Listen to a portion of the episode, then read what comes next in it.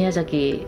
あの駿さんがこの通りやれっていうふうに乗り出してで雇われ監督のようにあの五郎さん使っていたら多分それで続かなかったかもしれませんね。ねその順番が 1, 作目と2作目で逆になってたら。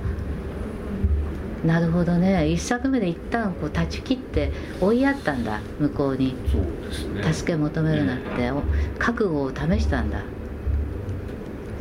でそしたらもう2作目は弾けなくなったんでしょ？まあそうですね。ですよね。いやもう弾けなくなったんだと思います今の話を聞くと。そうそうゲドをやるときに、うん、これを言われたのよく覚えてるんですよね、うん、監督っていうのは一本映画監督っていうのは一本やろうが何本やろうが、うん、一回作ったら一生監督なんだって言われたんですよ、うんうん、その辛さがお前に分かるか分からんって言ったんですよ、うん。いや一作でやめようと思ってたって聞いて仰天ですよ。それは。鈴木敏夫のジブリ汗まみれ。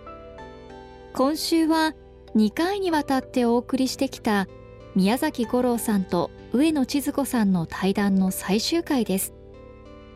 宮崎五郎さんはスタジオジブリの映画監督ですが2022年秋に開園予定の愛知県ジブリパークの設備を統括する監督でもあります。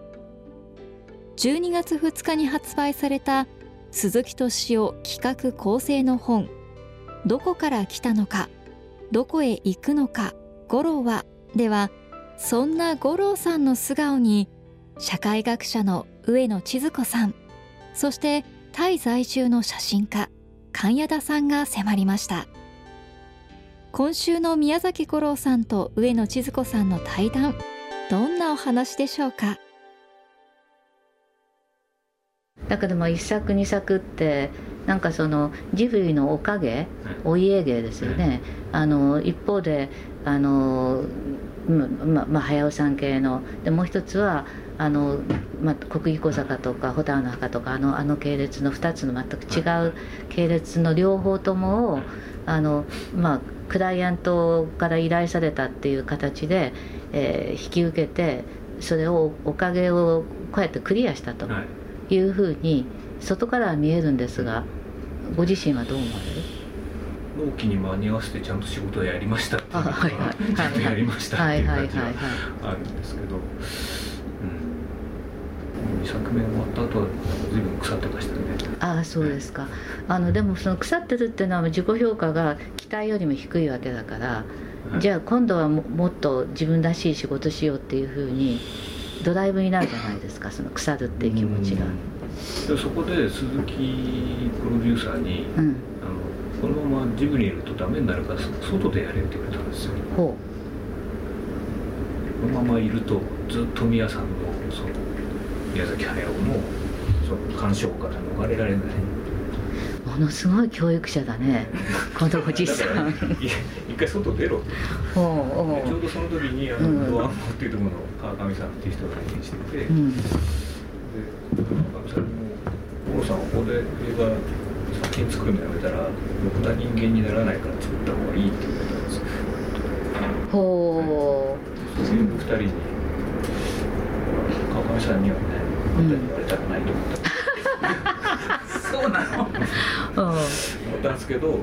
ジブリに席は残したままで、うん、テレビシリーズを川上さんと準備を始めたあそういうことですか、うんまあ、そういうふうに川上さんが乗っかってるわけね、はい角川ね、今の話聞いてたら、まあまあ、そのジブリのお家芸のあの2つのあの異なるまあ、流派ですよねそれをあの職人としてここまでクリアしてみせてそれを証明した自他ともに自他ともに証明して普通はじゃあ3作目じゃあこの人次何やんのってみんな思いますよね。でその時に同時にあの鈴木さんにも川上さんにもですけど次は CG でやったコンピューターグラフィックスでやった方がいいって言われたんですよ。もう美術館時代はそのアメリカのピクサーっていうスタジオの、うん、えテ展示をジブリ美術館でやったりもしてたので、うんうん、そうそういうだんだん今コンピューターグラフィックスを使ったアニメーションが出てきてるっていうのは十分分かってたので、うんうん、分かってたんですけど、まあ、しそれをシリーズもので果たしてできるのかっていうのはありましてね、うん、テレビ長いですよねそうですね。2クールだったんで20 26, 26話ですね。うん。で CG 初体験。初体験でしたね。26話あるといろいろこうやったらどうなるんだろうっていう実験ができるっていう。それはジブリの世界と随分違いました。なんかジブリってやっぱ手書きのこう職人技の世界って感じがするじゃないですか、えー、でもやっぱり CG もどっかで職人的なところがやっぱりあって、うん、そこはまあいなと思いましたうん。で、まあ、そうすると、まあ、ローニャを挟んで、うん、今度が4作目が、はい。あのいよいよゴドワールドというふうに理解していいでしょうか、かなり好き勝手やった感じはありますね、うん。うん、まあ方法論がそのフル 3DCG であるってことですけど、それを盾にしてかなり好き放題やるっていうのはありました、うん。普通で言うとやっぱりセルアニメーションっていうのがスタジオジブリの本流っていうんですよね、うん。うん。なのでそこで 3DCG をやるっていうのはかなり利用によってはごちゃなことっていうのなんか本流から外れたこと多分やるってことになるのでだからなおのことを好きにやった方がいいったんですあでもそしたらどうなんですか？ジブリのこれまでの職人さんたちはどうなるの？それはあの宮崎駿の先今まだ作ってますんで、うん、そっちはそっちでこうずっとやってるわけですよね、ああ宮あの宮崎さんは引退宣言出したり引っ込めたりしておられるので、はい。はい。えー、また自作やってます、ね、やってらっしゃるあそれはあの大変期待が高高いくていいことですけどもあそうですか。いやなんかほらあのテクノロジーが変わることによって旧テクノロジーがスクラップになっていくっていうことがあるでしょう、えー、どんな世界でも。ただやっぱり手で書いてることの優位性みたいなことももちろんある。わけですよね、うん、そのこれは CG なんかで簡単に表現できないってことも、やっぱりまあまああるのでそういう意味ではあの手段としては古いかもしれないけどそれはイコール質に直結しないっていう感じが、うんうんうん。まあ、それはそれはそうだと思いますがだけどそのジブリっていう職人集団をこれからどうするかっていうのは課題ですよね。するんですかね？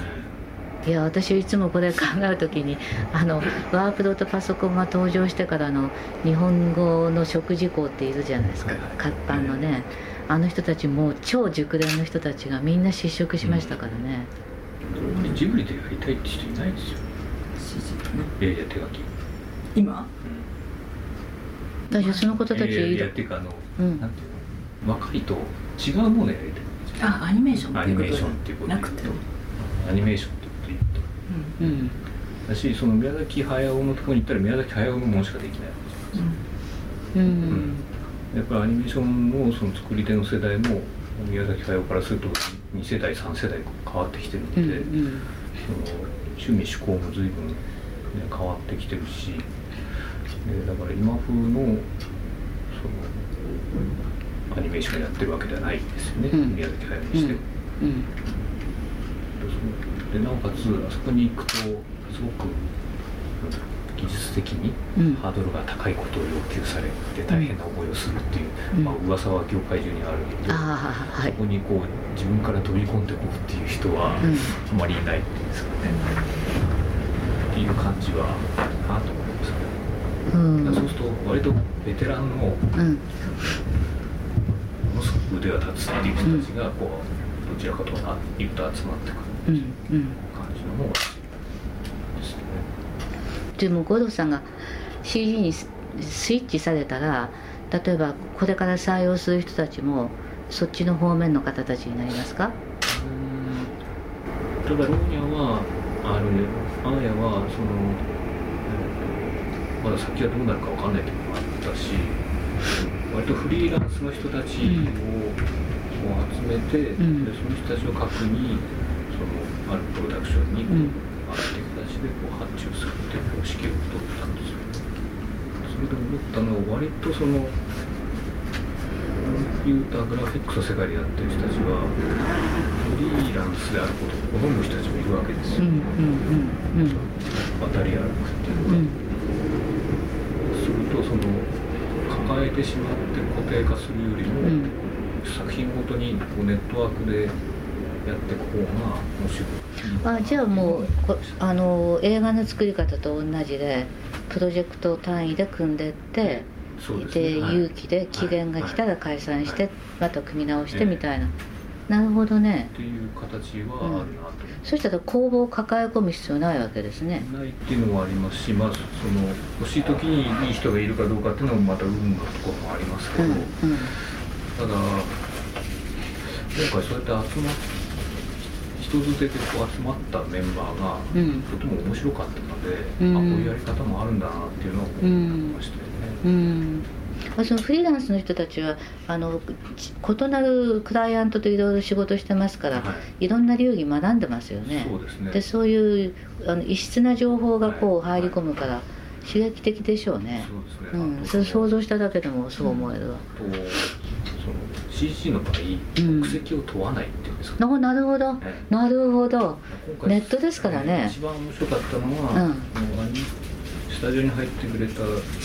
のアニメーターが、うん、リーダーはマレーシア人、うん、であとインドネシア人、うん、台湾、フランスみたいな、あとは日本人だけどアメリカから来て帰国しようとか、でコミュニケーションは何語でやるんですか？本語英語ちゃんぽんみたいな感じです、ね、あそう。でそれでちゃんと自分のあの意図が伝わります？伝わってる感じします？うんちょっとずつ伝わる説明説明も身振り手振りだったりするんですけど、うん、やっぱり CG のいいところはこう一回やったものを全員で同じものを見ながら、うん、情報を共有しながらここはこうしようってことが具体的にできるので、うんうん、なるほどね。そういうことやりやすい。おまけにどこにいても、ええ、今今で、まあ、ズルズルがわーっと広がりましたけど、ええ、ロケーション関係ないですよね、え、だから人によっては台湾にいながら、このプロジェクトに入ってたアニメーターもいるし。なるほどなるほど。でそういう多様性っていうのがすごく面白かったです。もうこれまでのこうジブリはやっぱり工房があってそこの経営者であるっていうところもあったわけでしょ、はい、その要素はななくなっても構わないっていうことですか？必ずしもそう工房っていうふうにしない方がもしかするといいいいのかななるほどね気はしましたね。もう少しこう緩いつながりでやれるといい、じゃあ映画一作一作作っておくようなもんですね。うん。とアーヤなんですが、はい。はい、あのえっと CG ですよね、はい、あのねえっとアーヤの原作選んだのは宮崎駿ですねああそうなんですか、五郎さんの趣味じゃないの？で渡されて読んだら、うん、あこれ趣味だわっていう。ああそうですか。うん。これまであの駿監督はいろんな作品の中にね彼の世界観っていうものを出してきたわけですよね。でその世界観がメッセージの核になってていろんなとこにあのまああの断片的に出ててでその世界観の中にあの私はね鈴木さんにあの呼ばれて対談した時に本当にまとめてみてびっくりしたのはあの何とも言えない濃密なねあの終末感ですよ。うん、でやっぱり戦争を経験した世代だからこそだと思うんですがあのこの濃厚な終末感を子どもの世界に持ち込んだ。でだけどその持ち込んだ時に、まあ、子供が見る時には必ず親も見てるわけですよね。でその終末感に共振するこう時代のスピリットってものがあったと思うんですね、はい、で少なくとも95年までは。でオウムの年ですよ、うん、でじゃあその次の世代はねもう五郎さんなんかはもう国技小坂は生まれる前の世界で知らなくてもいいしあの知ってる必要のない世界ですよじゃあその時にその五郎さんがあのこのツールでどんな世界観をこの人は示すのかなって言うとそこがちょっとまだ見えない感じがするんですが。多分そこがないんでしょうね。なんだろう。そんなあっさり言っていいんですか？それだから探,、さなきゃいけないところでもあるし多分僕らの世代ぐらいの弱点なんじゃないかなっていつも思いますけどねちょっとこう続けてみてね。じゃあこれから先五郎さんの世代が描く世界って何なんだろう。であのって言ってたもう本当にね破局の後を生きる子供たちだと、うん、でそそう思ってアーヤを見ると、まあ、アーヤ選んだのがあの早尾さんだって聞いてちょっとびっくりしたけどもでもそれにあなたは共振なさったわけでしょ。でゲド戦記もそうだけどつまり最初に故郷を放逐された子どもたち帰るところのない子どもたちで最初に捨てられた子どもたち非虐待児ですよ。で戻るところのない子どもたち。で戻るところのない子どもたちがどんな虐待や逆逆逆行にあってもね知恵と才覚でどうにかこうにか生き延びていくしかないっていう、そういう子どもたちですよね。でだからあの、まあ、ご本人はまあもしかしたらあの直感的にやってらっしゃることをこうやってこうつなげてねこう外から見るとねああそっかこの世代っていうのは本当にあの破局が起きてしまってだって私たちにとってやっぱ最大の破局は3.11ですよ。オウムもそうでしたけどねオウムはまあ人為的だったからね、まあ、3.11の後に生き延びていかなきゃいけない子どもたちっていうのをこの人は相手にしないといけないんだねと思ったんですがどんなもんでしょう？れは思いますね、そういう意味で言うと、まあ、今起きてるコロナの騒ぎもそうですけどそうですね、うん、あのまあ、いろんな国の中だとか、うん、国の間でも起きてることはおおよそいい方向に行ってると思えるものは一個もないその通りです、うん、でそうするとそのその時になんだろう例えば自分の息子だとか、うん、子供たちの世代に、うん、何を言えばいいんだろうってなるわけですよね。うん、でおそらくこの先今より悪くなることはあっても、良くなることはあんまりないだろうっていう予感があるわけじゃないですか。そうするとそのその頃はね僕なんかもおじいちゃんになってるかもしれないですけどそうするとそのもしかすると自分の息子なんかはなんか終わる瞬間を見なきゃいけないかもしれないっていう気がするわけです。終わる瞬間はカタストロフで、それが起きるかもしれないと思ってたその予感が早尾さんの世代ですよ、でもそれ終わっちゃったんですよ、えそうするといやもっと何かあった時にやっぱり自分たちの知恵とか何かを使って生き残ったりまた新しく作り直していかなきゃいけないわけじゃないですか。そういう力を何か持ってほしいなっていうのはやっぱりありますよね。うん、そそれが何なのかっていうのは、まだわからない。うん、それは例えば作りながら考えなきゃいけないことじゃないかなっていうのは思いますけど、あの私だって分かってるわけじゃないんですが、あの例えばあの国育坂にあるあのあの楽観ね、あのあれはこの世代のものなんですよ。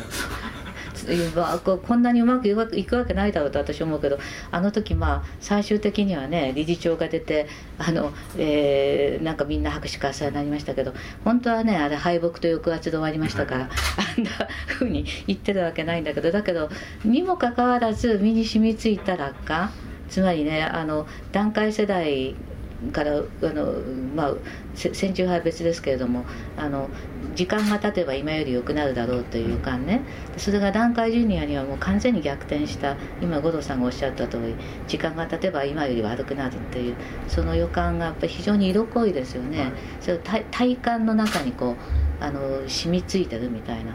で、まあ、そうするとやっぱりあの映画って大衆芸術だしアニメはましてそうだしでだとしたらやっぱりこう時代のスピリットとどっか共振するものっていうのはいつもいりますよね。だから私はやっぱりあのあの宮崎さんの終末感っていうのが時代のスピリットとあの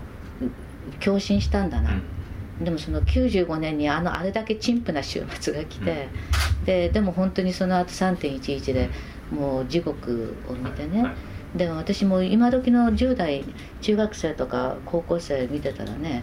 でやっぱりあのあの地獄を見た後に生きていかなきゃいけないみたいなそんな感じのことを言う子たちがいるんですよね、はいはい、だからそれそれになんか共振するものを五郎さんが持ってらっしゃるんじゃないかなと思って、うん、例えばその今起きてるコロナ騒動なんかも、うんうん、どう立ちからじゃどう見えんだろうな。そうなのマスクしてシールドさせられてね。それ以上に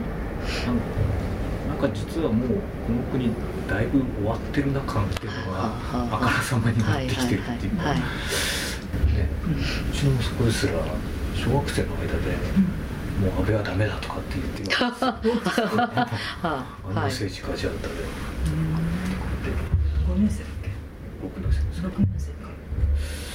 年生それダメだダメだっていうことが次の選択肢の希望につながってないでしょ？つながってないですよねじゃあ誰がいるのかとか、どういうその本の考えとか価値観があるのかっていうのが